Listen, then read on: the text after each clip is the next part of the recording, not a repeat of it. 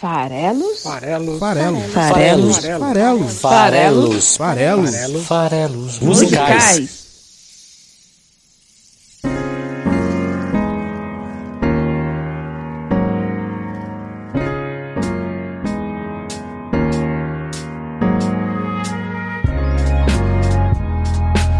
Fala aí, você que gosta de música! Estamos aqui para mais uma semana e, com isso, mais um episódio do nosso podcast Farelos Musicais. O meu nome é Paulo Farelos e toda quinta-feira eu tô aqui com vocês no site esfarelado.com.br e também lá no Spotify, no YouTube, trazendo a nossa análise de uma letra de uma canção nacional ou internacional. É isso aí. Hoje Estamos aí vivendo a semana do 7 de setembro, né, comemorado aí na última segunda-feira. E, bom, se estamos na semana da independência do Brasil, nada melhor do que trazer um tema relacionado. Se no episódio número 100 eu repeti o artista do episódio número 50, que é o Leonard Cohen, né, o nosso poeta canadense favorito, que diga de passagem, se você não ouviu ainda, temos aí vários programas de Leonard Cohen para você, 50, 60, 70, 80, 90 e também o 100. São vários episódios aí dedicados ao mestre canadense, mais recente sobre Aleluia. E bom, aí eu naturalmente pensei em repetir também o artista do episódio 51, né? Ou seja, fazer essa brincadeira dos 50 episódios depois e trazer de volta o artista do episódio 51. Quem era o episódio do Artista 51? Se você olhar lá no site esfarelado.com.br no Spotify, você pode até ouvir o episódio, inclusive, novamente, ou pela primeira vez, se você ainda não ouviu. Temos Legião Urbana, que lá no episódio 51 apareceu com a canção Pais e Filhos. Pois é, então resolvi trazer de volta Legião Urbana, mas na semana da independência do Brasil tinha que ser alguma música da Legião que fosse relacionada ao tema. E aí a, a escolha acabou sendo um pouco óbvia, um pouco natural. Vamos falar de Que País é Esse? É isso mesmo, nome da música e também do álbum, terceiro álbum da banda, Legião Urbana, lançado em 87, essa música que é de 78. Gente, eu poderia até transformar esse episódio de hoje, o episódio 101, num episódio sobre a banda Capital Inicial, que também gravou essa canção. Mas eu não sou tão fã assim dessa banda, vou, vou ser sincero. Talvez um dia eu até faça um episódio de Capital Inicial, mas aí eu vou trazer alguma canção composta por eles. É, eu não sou fã, principalmente aí do Dinho, muito pelo estilo de como ele canta, acho forçado demais, mas enfim, tem músicas da Capital, do Capital Inicial que eu gosto, eu já vi eles várias vezes ao vivo. Nunca fui num show do Capital Inicial propriamente dito, mas já fui em vários shows de festival em que eu assisti Capital abrir para alguma outra coisa que eu queria ver depois. E eles são até bem animados no palco, diga de passagem, né? Então eu vou seguir mesmo com a versão da Legião, trazer a Legião de volta e falar da versão original de Que País é Esse? Diga de passagem, o fato de eles terem lançado esse álbum, o terceiro álbum, a Legião ter lançado com algumas músicas da época do aborto elétrico, que era a banda punk do Renato Russo, junto com a galera do, do Capital Inicial, né? A família Lemos, fez com que eles acelerassem essas gravações para lançar antes do Capital, que também tinha coautoria de algumas dessas canções. Química, por exemplo, também está nesse mesmo balaio aí. O fato é que eu também já poderia ter trazido Que País é Esse? para cá em outro contexto, né? Desde que começou a pandemia, mais ou menos, e, e o desgoverno atual começou a se mostrar tão, se confirmar, na verdade, tão mal preparado para conduzir essa situação tão crítica, que eu já poderia ter trazido aqui. Teve até um momento que o nosso editor, meu amigo Cleverton Linhares, brigou comigo. Falou que eu nunca deveria ter dado palco para uma figura tão complicada quanto o Roger Moreira, que é o vocalista, compositor do Traje a Rigor e realmente eu fiz isso ali no episódio 79, já durante a pandemia, eu falei de inútil. O principal objetivo de eu ter trazido naquele momento essa canção é o fato de eu falar que a gente não sabemos votar para presidente. É uma provocação com o Roger, também é uma figura que eu não tenho nenhum apreço maior, mas Cleves na época falou: se você queria falar disso, talvez você tivesse que ter trazido que país é esse? Pronto, resolvi a parada. Verdade, poderia ter sido, mas vem aqui na semana da independência, antes tarde do que mais tarde, como diria um amigo meu. Então, é essa a temática de hoje. Estou trazendo a música para ser analisada, para a gente celebrar juntos aqui os 198 anos da nossa independência de Portugal. 198 anos que estamos nos debatendo por força própria, né, com as nossas próprias forças. É essa independência que romanticamente ocorreu ali nas margens do Ipiranga, nas margens do Ipiranga, tá? Nada a ver com o Paulo Guedes, é só, só para deixar bem claro. lá em 7 de setembro de 1822. Né? Então aí na última segunda-feira celebramos aí 198 anos dessa história do Brasil como um país independente. Falando da música, ela foi escrita durante a reta final da nossa ditadura. Né? Ela foi escrita em 78, como eu já disse, que eram os anos do presidente Geisel. Já estava ali na reta final, na transição para o presidente Figueiredo, ambos presidentes militares ainda do período da ditadura, né, do regime militar no Brasil. Figueiredo que foi o último presidente desse período, ficou até assumiu em 79, ficou até 85. Então é, essa música foi escrita aí já no final da década de 70, já meio que no declínio do período do regime militar, mas ainda um período bem complicado, bem difícil. Diga de passagem era o ano em que eu nasci, né? 78, vim ao mundo Lá se vão 42 anos e a gente sabe que 42 é a resposta para a vida, para o universo e tudo mais. Então 2020 é um ano especial para mim. Completo aí esse, esse ano de, em teoria, ter a, a clarividência sobre a, as nossas mazelas e as nossas incertezas serem resolvidas. É, é, acho que Douglas Adams se equivocou um pouco quanto a isso. Dessa vez, né, fica fácil também de relacionar a escolha da música com esse período em que ela foi escrita. Se ela era uma música chamada Que País é Esse? para falar sobre esse período do, da ditadura militar, e ele nem gravou essa música na época, ele, ele, cantava nas apresentações ao vivo, mas ela só veio a ser gravada em 87, nove anos depois, portanto.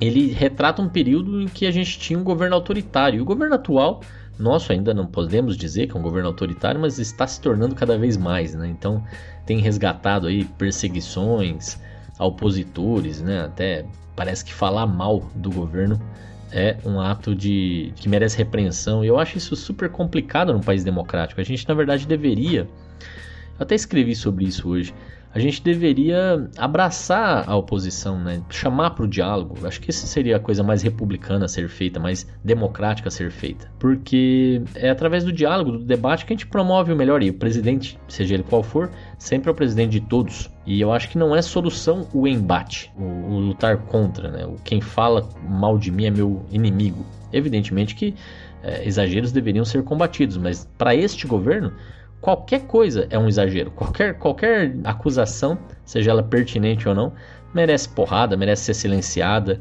E eu acho isso um, um grande absurdo. Diz a lenda que na África do Sul, quando Mandela assumiu a presidência, depois de tanto tempo preso, num regime segregacionista do apartheid, alguns dos seus apoiadores pediam para que ele governasse com a mão pesada e contra a minoria branca do país. E ele disse: Mas aí a gente vai se igualar a ele, vai ser é, idênticos. A gente tem que, na verdade, tratá-los como gostaríamos de ter sido tratados, mostrar como deveria ser. E para quem está no poder hoje, no caso, esse governo aí, que eu, eu nem cons consigo considerar esse governo como um governo liberal, né? Mas esse governo que está aí, né? O, o, governo do Bolsonaro e, e, e, de tudo que o cerca, né? Que é o governo antipetista, a gente pode dizer. Eu acho que essa é a melhor classificação, né? Ah, quem os elegeu era quem não queria de forma nenhuma a permanência do PT no, no governo do país, é, essa possibilidade, né? E para isso enxergava qualquer coisa, portanto, quem tivesse chances de ganhar a eleição como o mal menor. É, o que para mim é um grande desvio de objetivo, mas enfim, também não gostaria de ter né, o, o PT nesse momento ali é, voltando ao, ao, poder, mas acho que Bolsonaro não era um mal menor, né, evidentemente. Eu acho que isso se comprova a, a cada dia que a gente passa. Mas voltando, já que ganharam, acredito eu que eles deveriam dar uma de Mandela, mostrar como eles gostariam de ser e não e, e não vejo como, né? Parece que virou um fla-flu, uh, virou uma, uma luta, virou um, um, um, combate, não um debate, em que as pessoas já sabem quem está certo ou não nas cabeças delas por conta da baixa politização dos seus políticos de estimação já sabem quem está certo ou não antes do debate começar. Se quem está falando é meu opositor, ele está errado por natureza. E aí não existe debate. Se você já desqualifica os argumentos, as ponderações, as reflexões, simplesmente por conta de quem está colocando elas. Né? Então, isso é censura. E, e aí a gente começa a ter até censura oficial mesmo, como aconteceu agora com a questão das investigações a respeito lá do escândalo da rachadinha, né, como está sendo chamado lá do Bolsonaro 01, e que evidentemente ali tem coisa estranha, né? Evidentemente, o padrão de saques, aquela loja de chocolates, como as coisas funcionavam, os depósitos inexplicados. E aí a transparência vai embora, é aquela coisa de foro privilegiado, que a princípio eles eram contra, desde que não seja para investigá-los, né?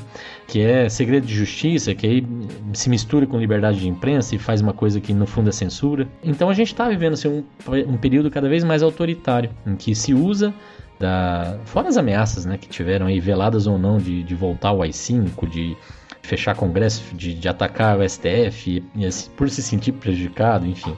Cada vez mais lutava para não nos tornarmos uma Venezuela, como diziam. Não estão percebendo ou estão, estão ficando calados por quererem esta Venezuela que a gente está tendo, mas cada vez mais as coisas se aproximam, né? E para quem não tá afim de um episódio mais político, é, nessa semana eu sinto muito, mas é o que tem para hoje, tá? Eu vou sim ser, durante todo o episódio, evidentemente, dado até a escolha da música, bastante político. E eu sou um, um desde sempre, desde a eleição, anti-Bolsonaro, né? Não, não nego, não escondo.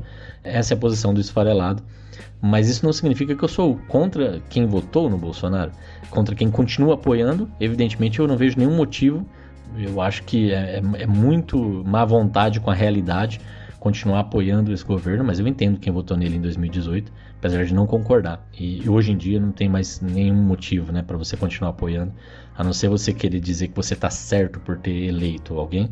Mesmo o antipetismo não justifica de jeito nenhum se você tiver um mínimo de, de noção da realidade. Essa é a minha opinião. Voltando, o, o governo atual é pedestre, no sentido prático também. Né? É, é, o governo vive em candidatura. A gente acho que outra constatação que pode ser feita é que esse esquema de reeleição no Brasil é uma catástrofe, né? total. Se é que funciona em algum outro lugar do mundo, mas os primeiros quatro anos são de máquina publicitária, eterna candidatura, e o Bolsonaro levou isso ao extremo.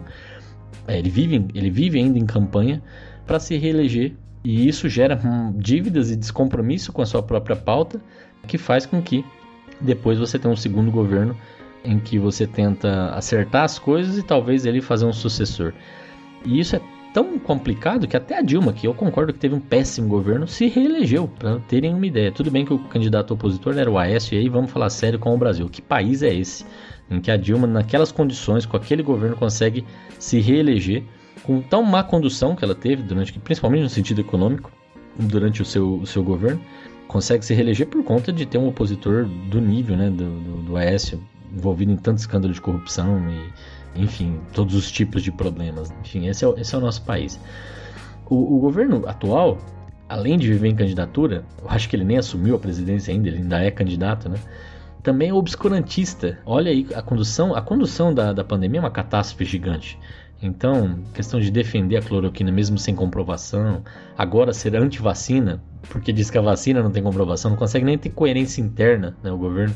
Mas essa defesa da cloroquina é absurda. O governo é, é, desumano, porque ele tratou a pandemia como uma gripezinha, teve a frase do nosso coveiro, teve o, o quem é de direita toma cloroquina, quem é de esquerda toma tubaína, é uma brincadeira ridícula que mostra o nível baixíssimo né, desse governo em todos os sentidos e o fato de que realmente existe essa segregação óbvia, né, de, de, de separação entre dois tipos de, de, brasileiro, o que só depõe contra o próprio país. É, o governo é mentiroso, fez fake news para se eleger, faz fake news durante agora o governo, né? Nunca se retrata. Teve vários episódios, aquele famoso lá do, do próprio presidente no Twitter dele, colocando é, aquele rapaz que fez um vídeo falso sobre movimento né, é, lá no, no, numa feira em Minas Gerais. As questões do, dos hospitais vazios, que as pessoas filmavam a recepção e diziam que não tinha ninguém é, hospitalizado por Covid. E com isso, o tempo foi passando, a gente acumulou já aí. Quem fez a quarentena direitinho voltou em três meses a, a economia. Aqui a gente está há seis meses já e a coisa cresceu, cresceu, cresceu. Agora começou a diminuir o número, né? De, a média móvel de mortos começou a diminuir, de casos também. Depois de seis meses, o dobro do tempo. É, quem não enxerga isso só pode ter má vontade, né? É, o mundo, mesmo quem foi pego de surpresa, caso não do Brasil, a gente pôde se preparar melhor, né? A gente só fez erros. Então, desses 130 mil mortos aí, aproximadamente, que o governo ridiculariza, menospreza ao chamar a pandemia de gripezinha e vários outros exemplos de maus tratos com as famílias, desses 130 mil, eu tenho convicção de que com mais comunicação, mais engajamento na direção correta, mais preparo, mais ação coordenada, mais vontade de realmente enfrentar o problema e não menosprezar o problema, é, apostar na ciência, apostar no que se sabia, colaborar com opositores, mesmo que eles tenham destaque eventualmente, menos vaidade, teriam feito com que muito menos do que esses 130 mil mortos tivessem realmente falecido. Não sei quantos, certamente também não seria um número pequeno, mas muito menor, com certeza. Se dessas 130 mil vidas, metade delas pudesse ser salva, olha só, a gente está falando aí de mais de 60 mil famílias e pessoas e eu não acho que esse número é um absurdo, não, dados as experiências que a gente viu em países como Portugal, como a Alemanha, como Nova Zelândia. É, acho que as, as medidas corretas fariam muita diferença. Lógico que a culpa não é só do Bolsonaro, né? É, a culpa é, recai muito em como as pessoas são. Né? A gente vê agora nesse feriado do 7 de setembro é, as pessoas indo para as praias, é, lotação total nas praias da rede hoteleira. É, quando os fiscais têm que abordar as pessoas o brasileiro, o cidadão de bem, ele agride essa pessoa que está trabalhando. Né? Ele agride, ele chama ela de vagabunda, ele fala que ela não tem o que fazer. Tem vídeos a respeito disso, né? Tem vídeo de gente rasgando multa, ligando. Você sabe com quem você está falando? O brasileiro, ele quer se dar bem. O brasileiro quer se sentir melhor que o outro. E isso é uma triste realidade, a meu ver. Tem uma dessas figuras desprezíveis que representam a nossa direita conservadora e, e tacanha que a gente vê por aí, que é o Alexandre Garcia, que eu aprendi até a admirar na época que ele era comentarista da Globo, pela sua inteligência na, na oratória, mas depois quando você percebe o conteúdo, quando ele não está só preso sobre as amarras da Globo, digamos assim, e diz o que realmente pensa, é bastante questionável seus posicionamentos. Né? Hoje em dia, mais maduro, eu percebo isso. Porém, aquele vídeo dele que viralizou a respeito de trocar a população brasileira pela população do Japão, que a esquerda atacou totalmente, eu entendo porquê, evidentemente tem ali um cunho até de vira-latismo, né? Como se japoneses fossem melhores do que brasileiros e tal. Eu fui um dos que tem um pensamento, acredito eu, um pouco mais progressista e que não atacou o conteúdo daquele vídeo especificamente desprezível Alexandre Garcia. Por quê? Porque eu entendo que parte do problema também está no brasileiro, que é o que eu estou falando agora. O brasileiro quer levar vantagem, o brasileiro quer se dar bem, tem um aspecto cultural muito forte aí que outras culturas não têm. Vou citar um outro exemplo. O que aconteceu no Rio de Janeiro agora com o Crivella usando parte da sua equipe para fazer patrulha na frente dos hospitais e impedir a imprensa de trabalhar, impedir que as pessoas pudessem lamentar as condições em que as suas famílias estão sendo tratadas, que depois na, na, foi barrado o processo de impeachment por falta de votos, o que mostra um rabo preso terrível. Em, em outros países, muito menos do que isso levaria a uma obrigatória renúncia desse prefeito obrigatória renúncia. Por muito menos eu vejo em outros países, incluindo o Japão, as pessoas realmente não conseguirem se manter na vida pública e nunca mais vão ser reeleitas, evidentemente. Então, sim, o brasileiro é parte do problema, porque a gente aceita isso, porque quem procura o espaço público, em grande maioria, procura benefícios próprios, e quem elege pessoas com quem tem mais relacionamento, aquelas pessoas mais próximas, o vereador do bairro, o representante, elege pedindo benefício próprio. É, eu vejo isso muito perto de mim. As pessoas pensam nos seus próprios benefícios. A gente é parte do problema, certamente. O governo é mal intencionado, além disso. Como ficou muito claro na, na famosa vídeo, o vídeo da reunião em que é, um dos ministros, o Ricardo Salles, disse que era para aproveitar a atenção da mídia ao Covid para passar boiada. E ele tem feito isso, né? A parte do Ministério do Meio Ambiente aí está sendo é, um crime né? Um crime no longo prazo, um crime até no curto prazo, para nós e para as gerações futuras do Brasil e do mundo. A interferência na Polícia Federal do Rio, que tem mostrado aí já os seus desdobramentos, seja para proteger as investigações, seja para acusar os opositores, como é o caso do Witzel, que diga de passagem não merece nenhum tipo de nenhum tipo de, de benevolência também. Temos a BIM paralela do presidente, temos esse nacionalismo meio nazista, mal disfarçado, que, que tem aparecido aí nos ministérios das culturas que tivemos, né, com, com é, realmente uma paródia do, do, de discursos nazistas. Depois tivemos o episódio do Leite, depois agora esse episódio do Frias, que foi para, brilhantemente parodiado pelo Adnet, enfim. Tudo isso que eu estou falando aqui já há mais de 10 minutos é só para mostrar que este é o Brasil. Né? Se a pergunta do Renato Russo, que país é esse, passa por aí. É o Brasil desse maldito liberal na economia e conservador nos costumes, essa jabuticaba brasileira super esquisita e, e terrivelmente é, neste momento nos governando. queria liberais liberais, pessoas que realmente respeitam a, as liberdades individuais, que não vão, portanto, atacar é, uma menina de 10 anos que foi estuprada e que agora eles querem que tenha um filho que não possa abortar, sendo que a liberdade passa por aí, né? Se eles acham que as pessoas têm que ter liberdade para não tomar vacina, essa sim questionável, porque ela interfere não no direito individual, mas no direito coletivo de se proteger. É, então é uma coisa totalmente ao avesso, uma coisa totalmente é, esquisita. Tivemos aí, para fugir um pouco só dos Bolsonaro, que não são a, o único problema que a gente tem, principalmente olhando para os nossos representantes, vários governos e governadores e prefeitos envolvidos em escândalos, comprando equipamentos fajutos ou fazendo desvios de dinheiro que era destinado ao tratamento dos enfermos de Covid. Então as pessoas não se importam com o outro, claramente, querem se dar bem.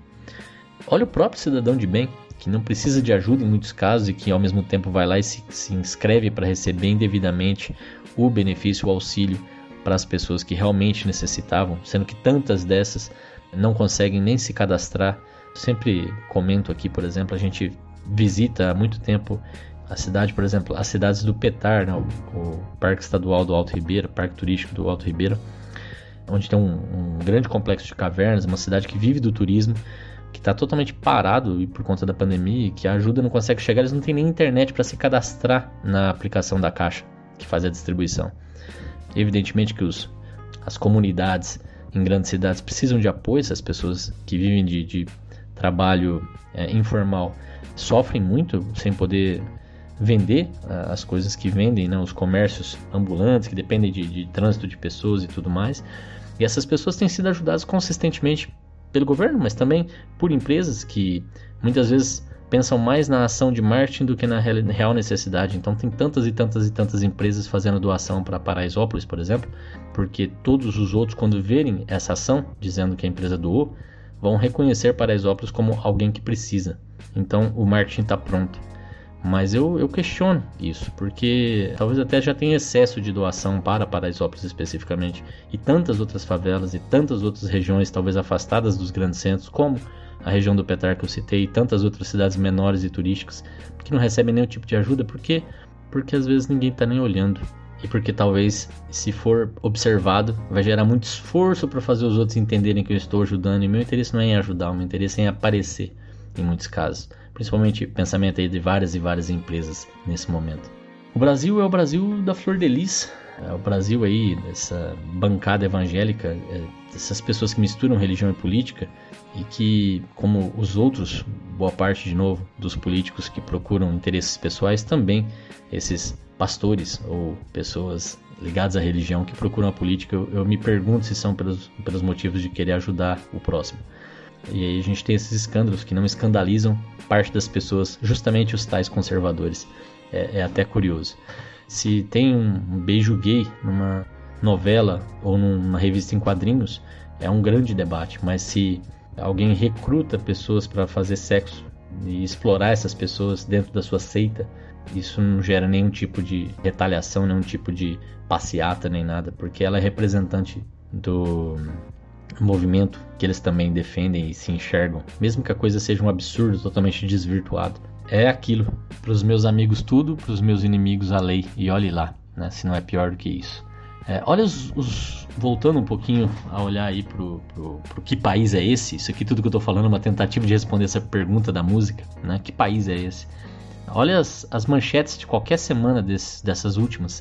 Olha os trending topics do Twitter de qualquer dia e você vai ver como a coisa não é legal. Né? Olha os ídolos que é, a galera que hoje nos governa tem. Torturadores como o General Ustra, ídolo do presidente. O filósofo, entre aspas, gigantes, Olavo de Carvalho, um terraplanista maluco, é, astrólogo no passado e que defende pautas absurdas, mas que é seguido por tantos. O filhote dele, Caio Coppola, comentarista político da CNN, que fala absurdos e é adorado pela galera porque talvez estar na televisão ou estar em evidência faz com que as pessoas enxerguem nele alguém que não erra, alguém que cujos argumentos devem ser levados a sério. Não, gente. O fato de você estar na televisão, ainda mais estando na CNN Brasil, não quer dizer muita coisa não. Rodrigo Constantino, Alexandre Garcia, que eu já comentei, e tantos outros. Se essas são as pessoas de referência sua que está ouvindo aqui agora, eu sinto muito por você. Se você está ouvindo esse programa é porque você curte cultura, você curte música. Então tem algo muito errado aí, porque esses canalhas que eu citei, eles são anticultura, antipluralidade. Eles não são defensores da, da, pluralidade humana, da diversidade humana. E a arte é a respeito disso, é a respeito de expressão. Eles querem calar boa parte das pessoas. Então, dá uma pensada se esse é realmente o seu entendimento do que é certo ou do que é errado. Eu não duvido de mais nada, né? Teve gente recentemente que estava descobrindo que bandas como System of a Down ou, ou Rage Against the Machine eram antifas recentemente e pararam de gostar, inclusive, o que é um grande absurdo, né? Porque assim, inclusive se você gosta de Rage Against the Machine, eu diria para você ouvir o episódio 58 em que eu falo de Killing in the Name. E se você gosta de, de, System of a Down, é uma das minhas bandas favoritas, eu espero que você continue acompanhando aqui o programa, você vai ter novidades em breve. Mas é até engraçado, olha o nome da banda: Rage Against the Machine ódio contra a máquina. O que, que esse fã achava que o, cara tava falando? Era a máquina de lavar louça? Que o, o Zac Della Rocha era tão. tinha ódio contra? Do que, que ele tá falando, né? Não é possível. Mas enfim. Tem fã do Roger Waters que até hoje também não entendeu a postura do, do, do The Wall e do, de toda a obra do, do Pink Floyd, enfim. É, é complicado. O, o fato é que eu não quero aqui ter um tom absolutamente pessimista no episódio. Eu acho que o Brasil também tem muitas virtudes, mas a gente está vivendo um período bem, bem negativo, bem volta aos piores momentos recentes da nossa história. Eu acho que é, é, é uma mensagem de luta que eu estou deixando aqui. É o meu bela tchau para quem tá afim. Houve aí também recentemente no episódio 94 eu falei de Bela Tchau, é, que é uma canção de resistência. Eu acho que a gente está precisando ter a nossa canção de resistência. E talvez essa música de 78, escolhida para o episódio de hoje, seja uma escolha absurdamente atual. Talvez ela seja a nossa Bela Tchau, é uma música anti-ditadura, uma música antifascismo. Nós estamos em todas as redes sociais, estamos no Twitter, arroba o Esfarelado, no Instagram, esfarelado.com.br, no Spotify, procura por Farelos Musicais Podcast, segue a gente lá, clica no botãozinho seguir, para saber que você está me ouvindo toda semana. Estamos no Facebook, barra esfarelado, no YouTube, barra esfarelado e no site esfarelado.com.br, onde você também acompanha no nosso YouTube nosso programa sobre futebol, Mesa Redonda de Bar, toda segunda-feira à noite. Eu e meus amigos comentando sobre futebol, a rodada do Campeonato Brasileiro e do futebol internacional, Mesa Redonda de Bar, YouTube, ao vivo, é live. Então acompanha ao vivo, é mais legal. Mas se você perdeu, assiste depois nossas bate-bolas lá sobre futebol nacional. E também temos no site esfarelado.com.br. Meus textos, meus artigos, minhas análises sobre seriados, inclusive o Farelos em série, vale a pena acompanhar por lá. Vamos falar então da música de hoje.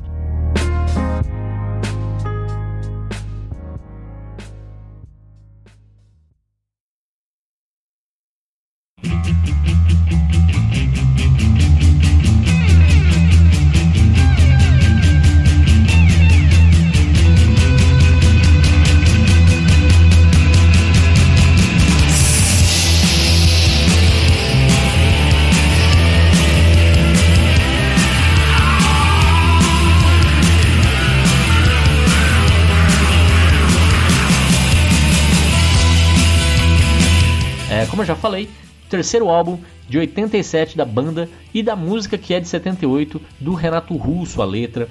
Que país é esse? É, o álbum de 87, também chamado Que País é Esse, que traz a música, é, tem um subtítulo que é 1978-1987, que é justamente o período entre Que País é Esse e 87, o período em que foram gravadas as músicas. Também tem na Faroeste Caboclo, que também está na fase pré-Legião Urbana, né? Ele gravou nessa, nesse álbum.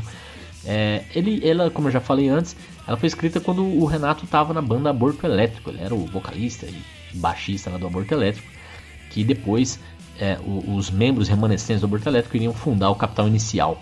O Capital sempre canta essa canção nos shows dele, pede para que o público em coro responda quando ele grita que país é esse, que a galera responda é a porra do Brasil, que beleza. Bom, a banda Capital Inicial, ela compartilha, eu gosto muito de Legião Urbana, né? É, então eu, eu, conhecia muito a obra da Legião nos anos 80, 90, gostava de ouvir. E tinha uma música dele chamada Música Urbana 2. E eu não tem na Legião, né, na obra da Legião, eles não gravaram em nenhum momento música urbana. E eu ficava me perguntando na época, pré-internet, mas que porcaria de música urbana 2? Cadê a música urbana 1? Né? Onde que isso existiu? E por conta disso, né, como essas bandas são muito ligadas, interconectadas, música urbana é uma música também escrita pelo Renato é, em parceria com a galera do Aborto Elétrico, que foi gravado no álbum de estreia da, da, do Capital Inicial, o álbum de 86 Elétrico. Só uma curiosidade aqui. Eu também até tô falando que esse episódio de hoje poderia ser sobre Capital Inicial, só não é por birra. O, o, em 87, o mesmo ano do álbum Que País é Esse, o Capital lançou o álbum Independência. Diga de passagem, Independência, já nessa semana da Independência do Brasil, seria uma escolha também óbvia, se a gente quisesse. Ah, o refrão dessa música, inclusive, você deve lembrar, é Procuramos independência, acreditamos na distância entre nós. Então, procuramos independência, acreditamos na distância entre nós. Nesse momento de distanciamento social, poxa, também faria todo sentido. Por que, que eu não trouxe essa música? Resolvi falar de que país é esse, é só por isso, mas que caberia, caberia. Que País é Esse é uma música que já foi gravada por outras bandas do cenário brasileiro do rock dos anos 80, como os Paralamas do Sucesso. Galera bem amiga lá, o Herbert Viana, do Renato Russo, ajudou inclusive na, na, no acerto com a gravadora e tal. Então, no seu acústico MTV da banda Paralamas do Sucesso, lançado em 99, pós-morte do Renato Russo, que se deu em 96, eles gravaram Que País é Esse? Se você gosta de Paralamas do Sucesso, inclusive, eles já passaram aqui pela nossa FM favorita, os farelos musicais. Lá no episódio 55, a gente falou sobre a novidade. Os Titãs, que é outra grande banda de rock dos anos 80 no Brasil e está aí até hoje, gravou também a música durante os anos 2000 em um álbum que houve em homenagem ao Renato Russo. Então aí Titãs, Paralamas, Capital e Legião, quatro grandes nomes do rock brasileiro dos anos 80 gravando Que País é Esse?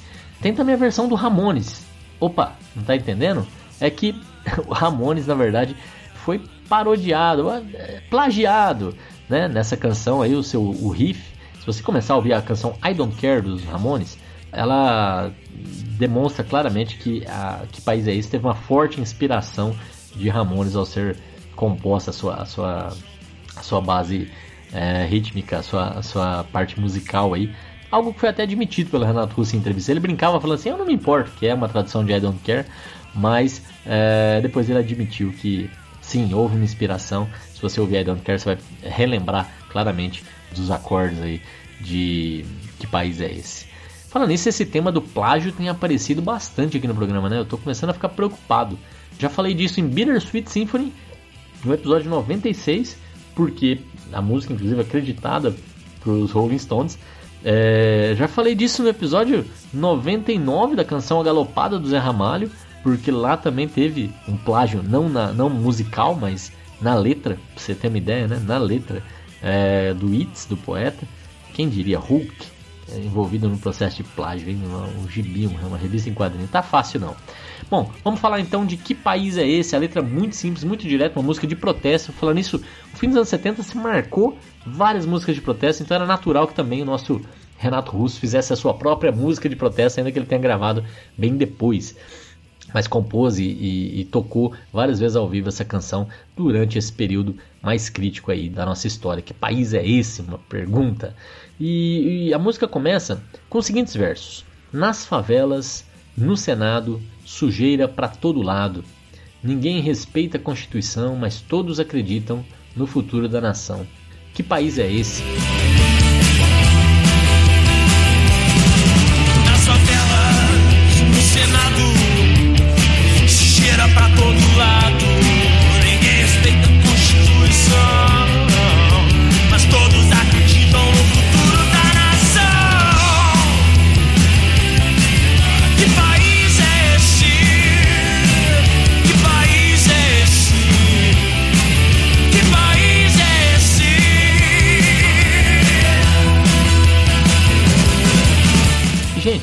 A, estrutura é super simples, a, a, a, música eu acho que todo mundo conhece, a letra todo mundo conhece.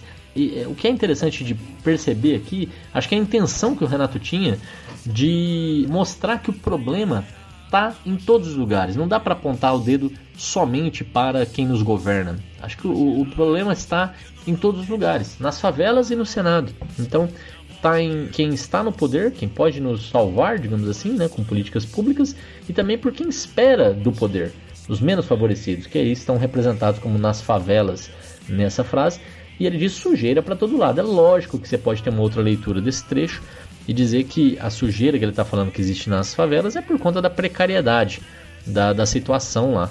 enquanto a sujeira do Senado não está na falta de limpeza, mas sim na corrupção, nas negociatas e, e em tudo que envolve ali o, a tomada de poder naquele momento e também hoje. E ele completa dizendo: ninguém respeita a Constituição. E é nessa parte que eu acho que ele está falando de uma coisa mais transversal, digamos assim, que está também no brasileiro, que está também quem espera por um país melhor. Né? Ninguém respeita a Constituição. A gente não segue a lei, a gente quer ser beneficiado, a gente não quer saber o que, que se espera da gente ou como que cada poder deveria funcionar. Ninguém respeita a Constituição. Ninguém, nem nas favelas, nem no Senado. Não, nem o povo e nem seus representantes, que não surgem de Marte, como eu já falei. Né? Eles são eleitos, eles são parte de quem nós somos também. Todos acreditam no futuro da nação. Essa frase eu acho que foi uma parte bem datada da música. Eu acho que nem todos acreditam no futuro da nação. É, a história do país do futuro estava em voga lá nesse momento que teve um período de crescimento econômico acelerado e tal. É, hoje não sei se é mais uma, uma crença tão comum e onipresente, todos acreditam no futuro da nação. Boa parte acredita ainda no futuro da nação, mas já não sei dizer se é uma coisa tão, tão geral. Acho que é a parte mais datada de toda a música. Tô pessimista hoje, né? Pelo amor de Deus, mas é isso aí. Bom, então esse é o primeiro trecho, vamos pro segundo trecho. Antes, deixa eu só fazer um outro comentário rápido aqui sobre essa questão de ninguém respeita a Constituição. É engraçado, né?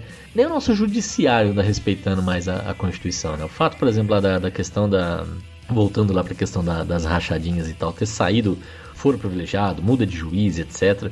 Me parece muito a forma toda da condução da Lava Jato, que depois tem que ser revista e, e tem interesses escusos. Então, o judiciário não dá mais para dizer que ele respeita a Constituição, sendo que o papel dele é ser o guardião da Constituição. E quem é, nos, nos, defenderia, quem está ali para garantir também, é, é, supervisionar o Poder Executivo, de certa forma, que é a Câmara dos Deputados, por exemplo, além de legislar também, tem 30, sei lá, é, pedidos de impeachment contra o governo, mas nenhum deles nem é levado à, pauta.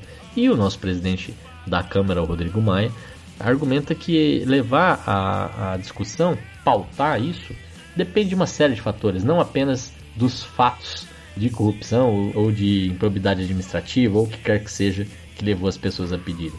Ele não está nem julgando o mérito, ele está julgando o momento, a condição, os impactos de um eventual impeachment depois de outro, né? Que recente, depois de outro recente.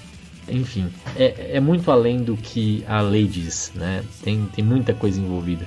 Mas seguindo, Renato dizia em 78: No Amazonas, no Araguaia, na Baixada Fluminense, Mato Grosso, Minas Gerais e no Nordeste, tudo em paz.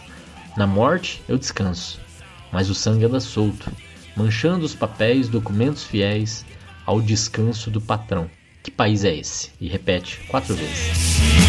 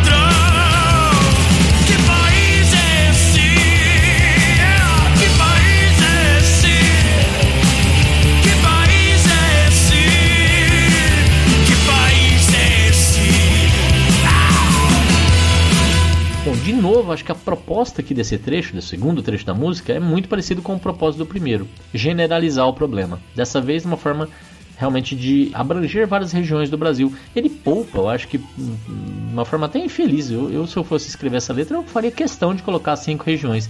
Ele representa explicitamente ali quatro das cinco regiões do Brasil.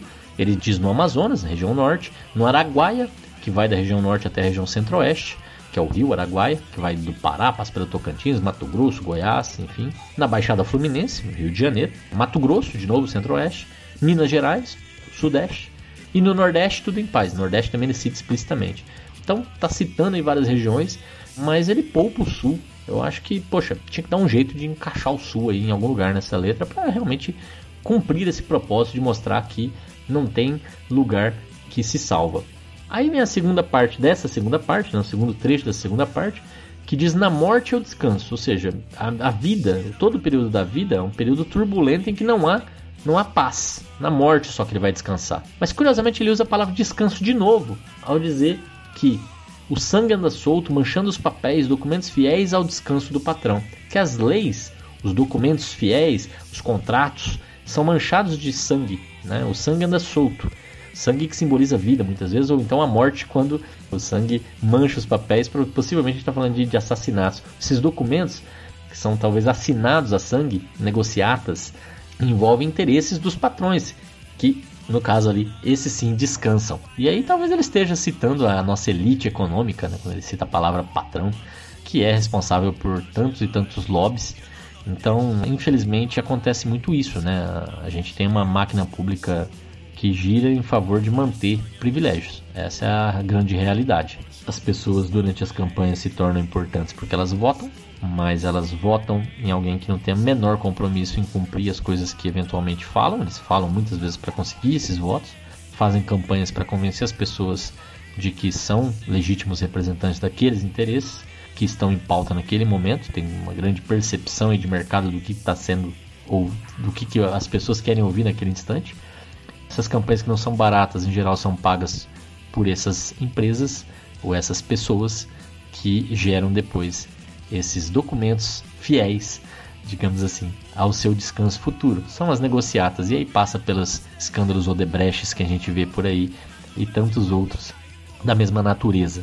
Acho que não dá para poupar nesse sentido nenhum governante brasileiro, sinceramente. É, é uma máquina que deveria ter uma, um esquema de apuração muito, muito rígido, muito rigoroso e público, com envolvimento da população, para evitar que as pessoas conseguissem, que as pessoas pudessem ser competitivas sem se envolver nesse tipo de, nesse tipo de, de negócio. Né? O que eu estou querendo dizer com isso? Se uma empresa tenta ser séria hoje, ela perde competitividade se ela presta serviços públicos, né, eu digo. Então, se você tem editais públicos, eles são fraudáveis em geral, é, de uma maneira que é, é difícil. Lógico que isso é complicado, eu estou aqui generalizando, mas o fato é que dá para entender um pouco que o descanso do patrão é um problema nesse sentido de garantir as, as vantagens existentes. É, é, o conservadorismo pernicioso nesse sentido, porque é conservar o status quo, é conservar é, esse jogo de benefícios que a gente vive. A canção vai então para o seu último trecho que diz: Terceiro mundo, se for, piada no exterior. Mas o Brasil vai ficar rico, vamos faturar um milhão quando vendermos todas as almas dos nossos índios num leilão. Que país é esse? Pergunta de novo e repete por quatro vezes essa pergunta.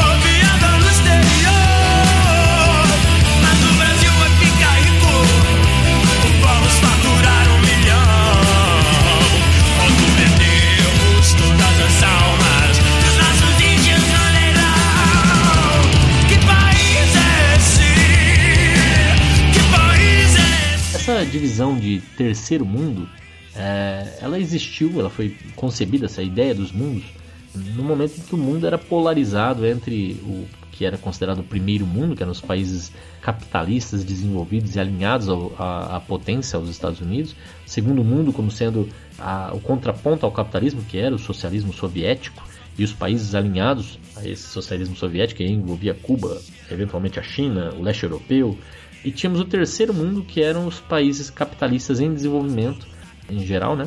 Ou, na verdade, nessa visão de divisão de bipolaridade, mais do que capitalistas, eram os países não alinhados a nenhum dos dois das duas potências, eram esses os países do terceiro mundo. Em geral, eram os capitalistas pobres ou em desenvolvimento, mas tinha ali dentro também exceções, como países como a Suíça, que era capitalista rica, mas não alinhada aos Estados Unidos, ou tinha ali dentro a Iugoslávia, por exemplo, que era um, um socialismo não alinhado à União Soviética. né? Então, tinha as, as suas exceções ali naquele momento, mas por conta dessa questão de, de ter uma predominância dos países chamados de terceiro mundo, de países capitalistas em desenvolvimento, ficou aí essa ideia de que terceiro mundo é um país em desenvolvimento. E como ruiu o socialismo, desde os anos 90 não se usa mais essa ideia de segundo mundo, ninguém fala disso, mas curiosamente o terceiro mundo se fala até hoje, né? Somos um país de terceiro mundo e tal. E o que, que é segundo mundo hoje em dia, né? Nem existe isso. A, acho que a denominação mais moderna que tem sido dada para essa divisão de mundos hoje é país desenvolvido, país emergente ou em desenvolvimento e país subdesenvolvido. Daí o Brasil ainda seria um segundo mundo, na verdade, né?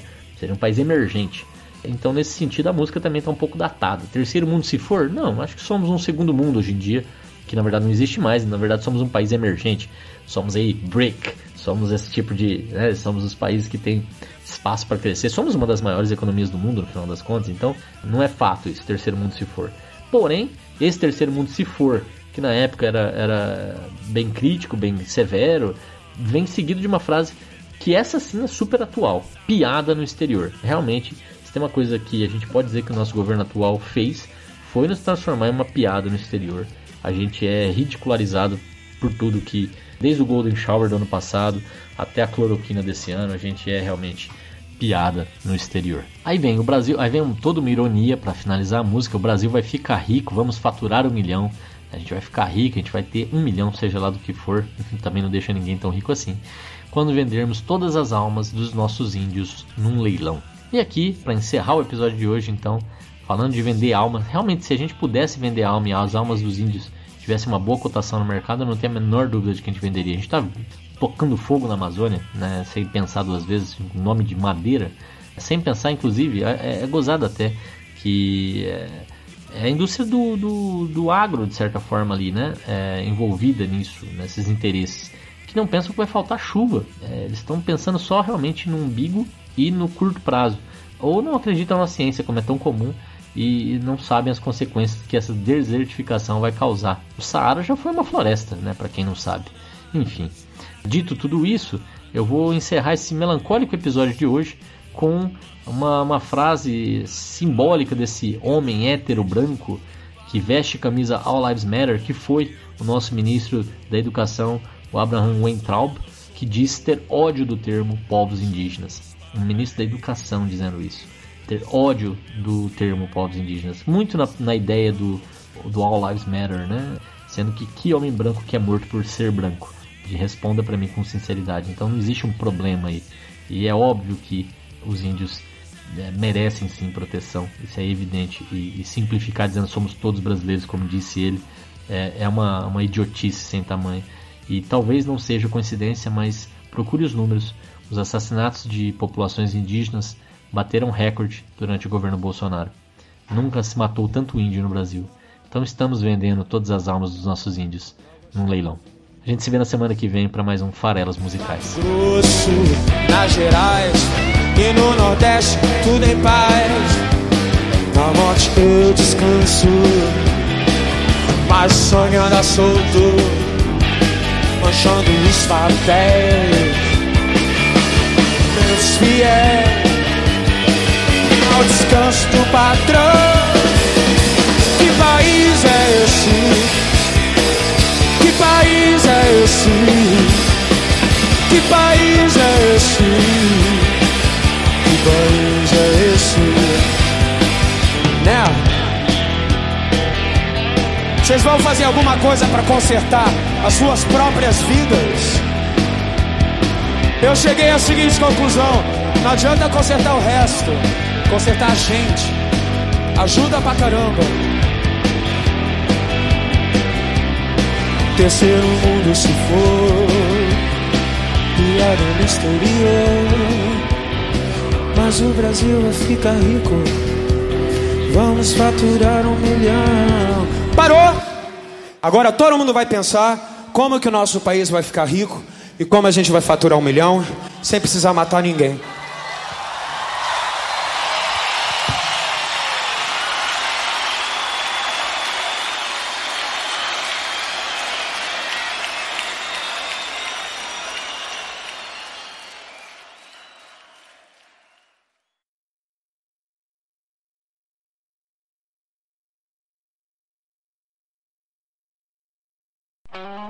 Esse podcast foi editado por Megasonic Podcasts.